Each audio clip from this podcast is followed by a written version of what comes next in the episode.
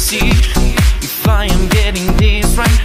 You say that you don't wanna fall in love tonight, but at least let me hold your hand. Enganchados el podcast llega a ustedes gracias a Cinex, tu desconex. Sean bienvenidos nuevas a un nuevo episodio de El espacio para hablar de aquellas series y películas que tanto te gustan. Hola, Cisco. Hola, Nisa. Mira, no sé si se entendió algo de lo que acabo de decir. Feliz año.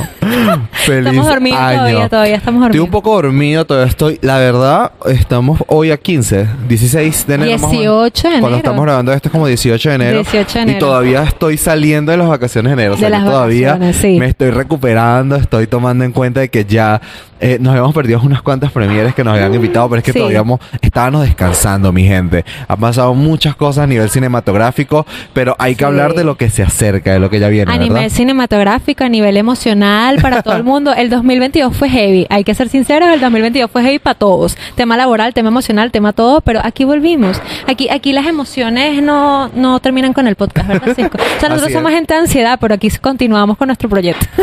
Y como pudieron ver, estamos en nuestra casa, estamos aquí en Cinex. Miren, están sus, las cotufas deliciosas de Cinex. Que, eh, eh, Eh, que enfoca, enfoca. Estamos jugando, enfoca. Probando efectos nuevos de celulares que todavía estamos entendiendo. Sí, todas, todas estamos medio boomer con nuestros teléfonos, pero Sí. estamos disfrutando. Estamos en Cinex que siempre nos abren las puertas. Siempre, siempre. El día de hoy nos, no, nos, no solamente nos están alimentando, sino que nos invitaron a la premiere de Babylon. Babylon. Estamos aquí contando los minutos porque ya vamos a entrar en la Sí, película. ya mismo, de hecho, faltan como cinco minutos para ver la película y estoy emocionada porque vamos a ver a Margot Robbie con Brad Pitt juntos Así en es, una qué película. divino, qué delicia. A ver, hablemos un poco de Babylon. Babylon es el mismo director de La La Land. De La La Land. Así que hay una gran carga y una gran responsabilidad de esta película. También es el director del, primer del primer hombre. Es un director súper joven. Sí. Cuando hizo La La Land creo que no tenía ni 35, 36 años. Exacto. Y, y es, es- o sea, es una eminencia. Y hacer va- y toda, muchas de sus películas han, han figurado dentro de los Oscars. Lo cual también Exactamente. es, es algo bastante aplaudible por una persona tan joven dentro del universo de, del universo cinematográfico. dentro del mundo cinematográfico de Hollywood. Sí. Así que hay una gran carga de esta película. Fue demasiado nominada a los Globos. Tenía como ocho nominaciones y ganó una sola, que si no me equivoco es banda sonora. Y en los Critics Choice Awards también estuvo muy nominada y ganó mejor diseño de producción. O sea, Sí. esta película tiene como muchas cosas. yo estoy muy emocionada porque además de ser una producción que ya impacta con el tráiler, es una producción que tiene un cast que tú te quedas, o sea, vamos a ver a nuestro querido Spider-Man, que se me olvidó el nombre ahorita que no. Andrew Garfield. No, Andrew eh, Garfield no. El, ante- el el que llora. El que llora siempre. Ah, eh, eh, Tobey Maguire. Vamos Tobey a ver Maguire. a Tobey Maguire con una perspectiva totalmente diferente de la que estamos acostumbrados a verlo en la gran pantalla. Porque además hay que resaltar, a Tommy Maguire no lo vemos en el cine desde que vimos a Spider-Man, ¿ok?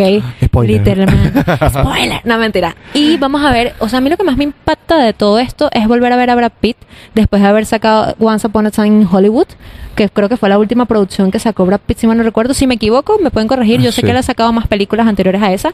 Y estoy también como que un poco choqueada porque es lo que tú dices. Se ha, gan- ha sido muy nominada, ha ganado pocos premios, pero mucha gente ha dicho que es buena. Entonces estoy así como...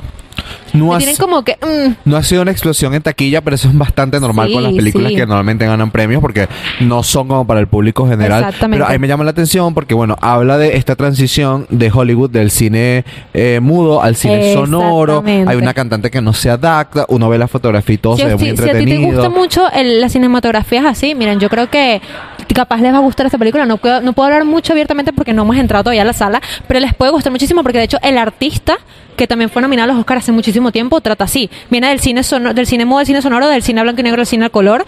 Entonces, implementar eso y verlo en la gran pantalla, ya uno viendo que, conociendo el cine realmente como era, uno ya vivía el cine a color, a cine con sonoro y todo eso, y ver esa transición es como, me va a gustar.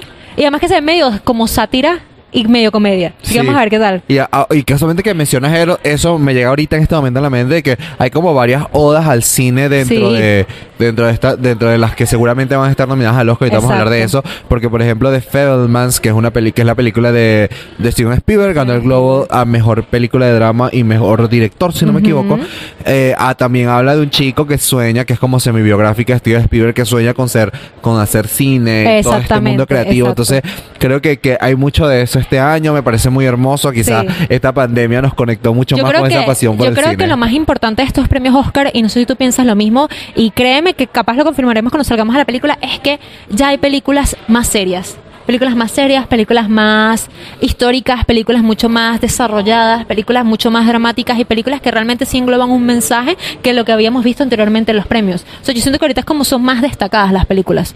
Sí, así es. Y hablando de destacado, hay que destacar que te ves muy bonita hoy. No, Ay, no, pa- no paro, no paro de pensarlo cada vez que te veo. Me encanta. look nuevo, gracias, Me encanta, gracias. me encanta. Parece esa niña mala que roba maridos. Yo lo Ay, apruebo. aprobando, Y bueno, yo siempre con aquí con Me mis siento alguien de élite, así como... Yo sigo en casa con mis amigos de Estación Marvel porque armo las cosas que brillan. Bueno, esta película está nominada a los Oscar también, pues Va a estar. Panther. Hablemos de eso. Vamos a hablar de nuestras predicciones a los Oscars. Dentro de, dentro de poco van a venir, salen las nominaciones. Ya como para marzo deben venir los premios. Sí. Entonces, ya con los Globos de Oro y los Critics Choice Awards, nos hacemos una idea de qué películas van a figurar en los Oscars. ¿Cuáles tienes tú por ahí ya? Mira, yo te digo que mejor película va a ser de, eh, de Fableman, de este. En nominaciones. En nominaciones, en mi opinión. Yo digo, ya ganó, arrecha. Ya ganó el mejor película. Este, la película mejor animación tiene que ser la de Guillermo el Toro. O sea, Esas, esa. esas están allí, o sea, están a juro, o sea, de Y Fabelman, en mi opinión, película con mejores efectos especiales tiene que ser Avatar, El Camino del Agua. Sí. En mi opinión. Con banda sonora, mira, es que la debato mucho. Banda sonora está Black Panther, está Avatar, está como Está que. Babylon, eh, está no la hemos visto aún, que pero no la hemos visto, pero está Ganó nominada. ya lo- el y ya Globo de ganó Oro. el Globo de Oro. Entonces estoy así como que. Y mejor actriz, definitivamente que ganó ya el premio, la de Black Panther. Nuestra, Eh, mejor querida mamá, nuestra, nuestra querida mamá de Techala. Ella se merece el premio. Sí, eh, eh, y eso es algo importante porque yo sé que a ustedes les gusta ponerse al día con los Oscars. Sí. Vayan haciéndolo desde ahorita. No sabemos si esto sale cuando ya dimos la cuando salieron las nominaciones o no, pero así ya se ponen al día, seguramente como dijo, volvamos a repasar Black Panther, Black Panther, Pinocho de Guillermo Pinocho, del Toro, Fabelman. de Fabelmans, ya que estren- ya está en las carteras del cine para cuando vean ustedes. Babylon, que la vamos a ver ahorita. Avatar. A- Avatar, obviamente. Y eh, obviamente estamos entre Black Panther y Avatar como banda sonora. todo, eh, todo en todas partes al mismo tiempo. También Sí. es una película que la está quebrando durísimo, que te vas a morir, pero ganó el Critics Choice Award a mejor película y mejor guion y mejor director, si no me equivoco. Me. Así que por allí se rumora que quizás también se gane el Oscar.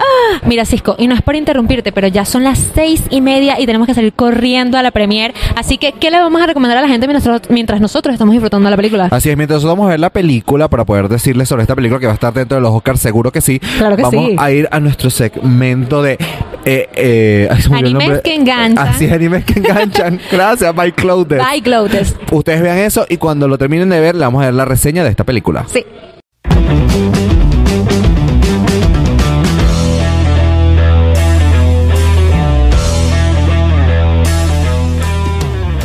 Los mejores momentos de Spy Family temporada 1.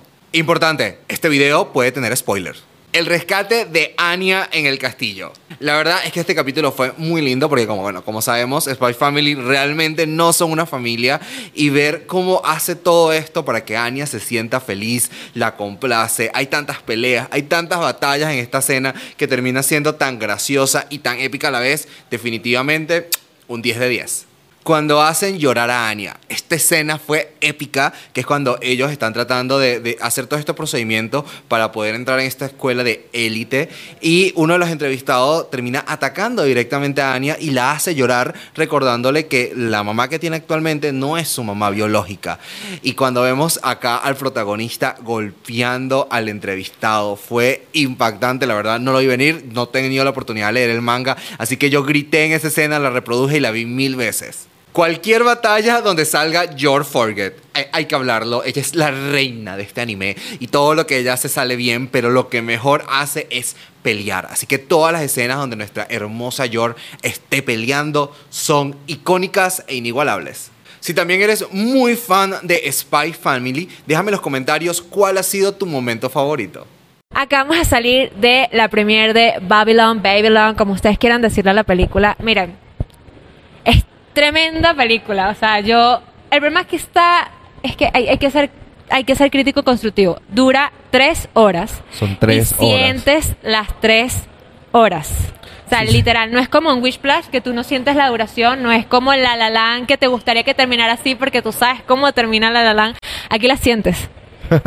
Sí, la verdad es que tienes toda la razón del mundo. Eh, algo interesante de ella, a- la habían llamado como que era el gran Gatsby en, con, Sí, sí en- en, en ácido. Sí lo es, es súper intensa. Sí. La película es muy bizarra y durante toda la película sientes demasiadas emociones, Sí. sientes nervios, sientes miedo, sientes Sientes asco, miedo. sientes, o sea, creo que el director se enfocó en que todas las vibras y todas las cosas que querían hacer la, la transmisión dentro de la película, no solamente con el guion, sino con las actuaciones, con la escenografía, con los movimientos de cámara. Era realmente Sí. increíble. Creo que finalmente entendí porque tuvo tantas nominaciones al Globo, tantas nominaciones a, a los Critics Choice Awards y que seguramente va a tener muchas nominaciones a, a- a los Oscars. Pero ¿por qué no ganó tantos premios? Yo siento que no ganó tantos premios. Primero y principal, hay que recordar que como estábamos hablando detrás de escena, somos humanos y la película dura muchísimo tiempo y para un ser humano ver una película con tanta duración no es fácil. Adicional a eso, seamos sinceros en el sentido de las tomas. Hay tomas que son literalmente enigmáticas, como hay otras que simplemente no pudiste haberlas no hecho. O sea, realmente hay escenas que pudiste haber evitado, hay escenas que simplemente pudiste haber eliminado y la película duraría mucho menos. Como hay escenas que pudiste haberlas dejado hasta ahí y la película debía haber quedado así plasmada. Pero en mi opinión, en mi opinión, yo siento que en fotografía esta película se merece cualquier premio, sobre todo por los planos que hace. Hay un plano secuencia que yo te diría que hasta puedo investigar y se los diría en las redes sociales del podcast que yo creo que es el plano más largo que he hecho en el cine. El plano secuencia más largo que han hecho en el cine hasta los momentos. Creo que le gana a la película, no sé si Wish Plus tiene un plano secuencia, pero no sé si le gana la de Wish Plus. Yo creo que no ganó tantos premios como esperábamos, era porque la película tiene tantas cosas que al final no todas las perfecciona. Sí, si te das cuenta. es verdad. No todas las perfeccionas, no todas fluyen súper bien y es algo que, que termina influyendo. Creo que una de las cosas que puedo decir que son totalmente excelentes es la banda sonora. La banda Entiendo es ya por qué ganó increíble, es la banda increíble. sonora. Creo que eh, eh, el diseño de producción también es increíble, los escenarios, la cantidad de personas que pueden haber dentro de una película, la cinematografía. Yo siento que esta es una película que puedes analizar en cualquier aspecto. ¿A qué me refiero con esto? Puedes analizar el guion, como tú dices, la escenografía, puedes analizar la banda sonora, puedes analizar la fotografía, los planos, o sea, los planos que implementan, el vestuario, todo. O sea, realmente, como ya sabemos y si pueden ver en el tráiler, los que no lo saben, esta película trata de la evolución del cine. Así que tiene mucho análisis, o sea, tiene mucha tela que cortar. Y eso fue lo que me gustó. Obviamente lo que tú dices en fotografía y en presentación, o sea, no sería como presentación, sería puesta en escena. Eso la da demasiado. O sea, y te ríes. Eso sí, se los digo, es una sátira a la realidad de lo que se vivió en los, en los años 30 con el cine. ¿Qué te pareció la actuación de Margot Robbie? Mira, Margot Robbie, a mi opinión, lo hizo increíble. Pero quien realmente me sorprendió en la actuación fue Tobey Maguire en esta película, nuestro querido Spider-Man de, de, bueno, nuestro primer Spider-Man, la verdad. Este, Tobey Maguire no estuvo mucho tiempo en la no película. estuvo mucho tiempo en la película, estuvo como un minuto, dos minutos, y lo que estuvo te hizo sentir asco, eh, rabia, desprecio, pero sobre todo miedo, pero te hizo sentir asco, sobre Miedo, todo. de repente la película se convirtió en terror en, En ese terror, momento. sí. Eso fue muy interesante. Yo creo que eh, Margot lo hizo excelente, Excelente. pero la película tiene tanto ruido y hay tantas cosas que quizás su actuación termina siendo parte de Yo- los elementos y no Exacto. sobresale Yo como que- podría haber sobresalido. Tal cual. Yo siento que de las actuaciones las que se llevan el premio son Margot Robbie y Tobey Maguire. Brad Pitt estuvo un poco soso. Yo sentía a Brad Pitt como soso. Sí, sí, no, no le dieron Sí. relevancia. Yo, que es increíble, pero si no también estuviese perdido en el fondo. Es que realmente los protagonistas de esta película son Margot Robbie, el mexicano, que no sé el nombre, no sé si saldrá por aquí, creo que no sale su nombre. Bueno, debe No. estar por aquí abajito. Porque tú Eh, sabes que siempre ponen los más famosos arriba. Sí, debe estar por aquí abajito, no me sale el nombre. El mexicano, Margot Robbie y Tobey Maguire fueron los que se llevaron la película. Literalmente ellos tres. Sí, ellos fueron increíbles en sus actuaciones. Yo Sí. siento que el final fue muy La La Land, ¿no lo sentiste Muy muy, La La Land, sí es verdad. Fue yo muy sé que cada director tiene Aunque sus uno marcas. mucho con La La Land, pero sí. Aquí, a mí yo sentí emoción como fanático del cine, o sea, siento que esta es una oda al cine, de Sí, verdad sí, que fue un homenaje un realmente homenaje, increíble. Qué hermoso es el cine, cuánto ha cambiado en el mundo. Sí. Eh, en cuanto a historia, como tú lo mencionaste, es esa transición del cine mudo al cine con sonido, Tal que cual. para nosotros es sencillamente un hecho histórico, Sí. pero cuando lo analizas de frente y como te lo presentan en la película, o sea, estamos hablando de actores que no estaban acostumbrados a hablar y que ahora tuvieron que hablar. ¿Qué pasaba con los que no lo hacían bien? O sea, perdían su trabajo, eh, Sí. morían de hambre, perdían todo. O sea, todo este procedimiento, creo que nos mostraron una parte de Hollywood que ya sabíamos en oído, pero aquí Sí. nos muestran una parte más bizarra, la parte, que- la parte no tan bonita. Voy a decir esto. Hay un, eh, siempre decimos de la magia del cine. Sí. Bueno, aquí estamos hablando de- del detrás de cámara de la cine. Ujú. O sea, quiénes son los que producen esa magia y que La muchas realidad. veces esos trucos no son tan divertidos como lo que vemos en la pantalla y cómo ha evolucionado el cine, cómo era así de Es arcaico. que realmente, realmente yo siento que si presentaran más películas así en los Oscars, la perspectiva cinematográfica cambiaría totalmente. O sea, si no, miren, el artista. El artista fue nominado a los Oscars, ganó inmensidad de premios, porque el artista te presenta cómo fue el cambio del color y el sonido en el cine. Y, y Babylon hizo exactamente lo mismo, la diferencia es que fue un poco más larga, porque se centró no solo Y en ese oscura. cambio, y más oscura. Pero es que no se centró en ese cambio. Babylon te presenta la realidad de Hollywood, como tú estás diciendo, la realidad de los actores, la, la realidad de la producción, la realidad de, de que en esa época, ¿sabes? La gente apostaba, la gente era alcohólica, la gente se drogaba para lograr hasta donde quería, hasta donde quería llegar. Y la libertad que había en ese momento, que no es la que tienen hoy en día. O sea, es tal cual eso. Ahora hablemos y cerremos porque sabemos que mucha gente nos los va a preguntar. ¿Vale la pena verla? O sea, ¿es buena? ¿Es mala? ¿Es para todo el Ok. mundo? O sea, yo creo que es importante hablar de eso porque fueron tres horas. Entonces yo voy, hay a que ser, ser yo voy a ser sincera, totalmente sincera. Porque esto es tragicomedia, en pocas palabras. Y no te gusta este tipo de tramas, no te recomiendo que vengas a ver una película de, de duración de tres horas exactamente. Y más si no eres el que te gustan. Hay, hay gente que no le gustan las películas largas. Entonces, si no te gustan las películas largas, de verdad no te recomendaría que vengas a ver Babylon. Pero en mi opinión, es una verdadera obra de arte porque es la tragicomedia de cómo el cine pasó de cine eh, sin sonido, cine a blanco y negro, a cine a color y cine con sonido. O sea, realmente te la recomiendo a millón si es así. Sí, mi consejo también sería algo muy parecido. Si eres amante del cine, si adoras el cine con todo tu ser, te ves todas las películas de los Oscars, siempre estás pendiente de todo, definitivamente tienes que ver Babylon, la vas a disfrutar muchísimo, no te vas a arrepentir.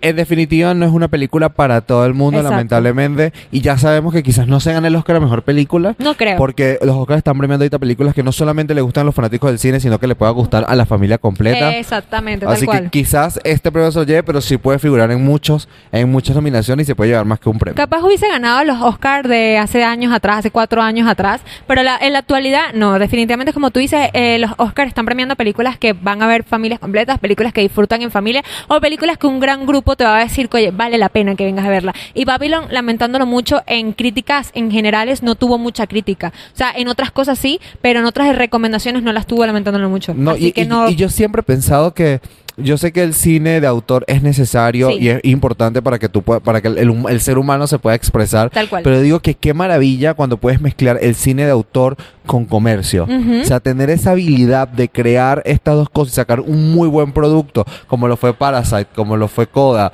y como lo han sido otras películas que han ganado los Oscars hace Ujú. poco, para mí es algo que de verdad merece muchísimo mérito. A mí me gustó muchísimo esta película, de verdad que como habíamos mencionado anteriormente, la recomendamos si tienes esa perspectiva y más porque es el director de La La Land y Whisplash, entonces está como que el abreboca de ver una representación de él en el cine totalmente diferente a lo que tú estás acostumbrado a ver de este director, porque aunque tú sientas que tiene ciertos toques a La La Land y ciertos toques a Whisplash, es totalmente ajeno a esas producciones. Y eso es lo que me gustó, porque los directores tienden a cambiar, a marcar siempre lo mismo. Y este hizo como no, voy a hacer un homenaje a lo que es cine y lo logró tal cual. Y como dije, es una sátira, es una tragicomedia, de la, más, que, más que todo es una tragicomedia de la realidad de lo que pasa detrás de producir una No, película. y se siente mucho la esencia del director. El director Muchísimo. te grita a través de la película, de lo cual eso me encanta muchísimo. Sí. Ok, este apenas es el inicio de nuestro camino hacia los Oscars. ¿Por qué redes sociales pueden buscar nuestro contenido, Nisamar? Pueden buscarnos en Instagram como arroba enganchados podcast, en Twitter como enganchados P. Estamos en todas las plataformas de audio que es Apple Podcast, eh, Apple Podcast. eh, Google Podcast, Podcast, Amazon eh, Music. Amazon Music y Spotify como Enganchados el Podcast y obviamente nos pueden ver y disfrutar de nosotros en YouTube como Enganchados el Podcast. Y en nuestras redes perso- eh, personales me pueden conseguir a mí como arroba CiscoS en Instagram C I S C O S. Y a mí me pueden encontrar como arroba It's Nisamar en Instagram o Nisamar Gómez con Z. Así es, no se despeguen de nuestro canal, estén pendientes de las notificaciones y nos vemos en otro capítulo donde vamos a estar hablando de esas series y películas que nos tienen Enganchados. enganchados. If I am getting this right, you say that you don't wanna fall in love tonight.